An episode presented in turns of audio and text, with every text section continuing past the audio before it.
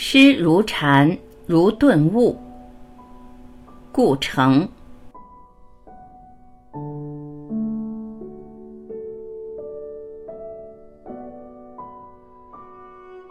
我喜古诗，不因文学史，不因人们的仰望，而在它的美丽。文字清简明润，如玉如天，在于它显示出的中国哲思。那一无言就在眼前。若张九龄句：“海上生明月，天涯共此时。”诗如禅，如顿悟，骤然风动云散，黑暗退隐，你看见万物万象明媚自如。红豆生南国，春来发几枝，气象柔和空阔。红豆生于南国，红豆生出南国，色空互化。得真意而得光明，相看两不厌，只有敬亭山。诗人相合于无形的造物本身，望树望山望月望水，凝望中自身也在幻化。采菊东篱下，悠然见南山，此中意味尽在神会，恰如释迦拿起一枝花而微笑。鸿雁长飞光不度，鱼龙潜跃水成文。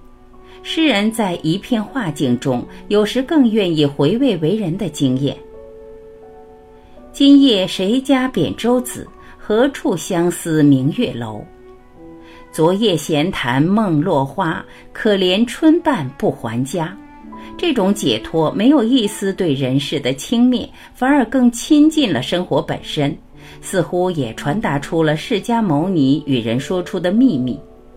当然，唐宋诗词并非一片静水，其中也有直流千尺、烽火三月、胡天飞雪的动荡，也有举杯邀月、分辉下至、西窗剪烛的风情，也有凄凄惨惨、凄凄的悲哀，或衢州人诗人的大呼。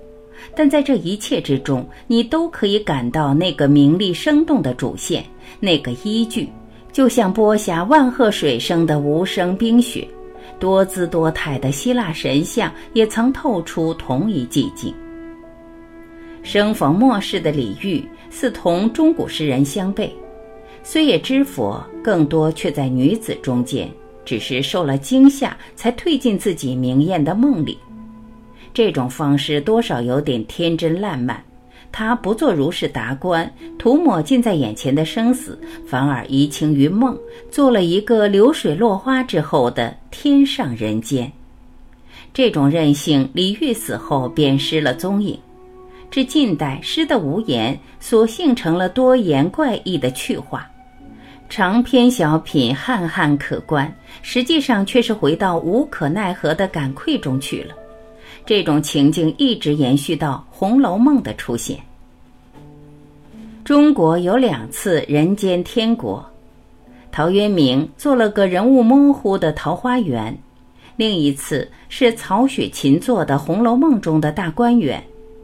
大观园洞开一扇，就补足了近代诗中的无灵缺欠，人们才知道那无处不在的春江明月已化作清洁的女儿世界了。我看见月亮又落进盆里了，就小心地端进屋子，结果月亮没有了，换成了灯。我试了很多很多次，终于感到了厌倦，不是对失去，而是对获得。这时心里倒常常出现了月亮。从来就不乏奔月盗火的人，说明有一个一直的黑暗。恰如黑夜给了我黑色的眼睛，我却用它寻找光明；恰如飞蛾扑火，他们的感人不是因为他们的成功，而是因为他们绝望努力的本身成为一个瞬间的永恒光明。希腊有一个寓言，说一个男孩爱上了自己的影子，最后变成了水仙花。面对中国悠远的诗境，我看不见时间。停住那么多暗淡繁琐的生活，只看见那片光自在圆满。我唯一的所得是静静看着，而不去捕捞它们。树枝因疏忽使我得见月，而月不见我，亦不见树枝。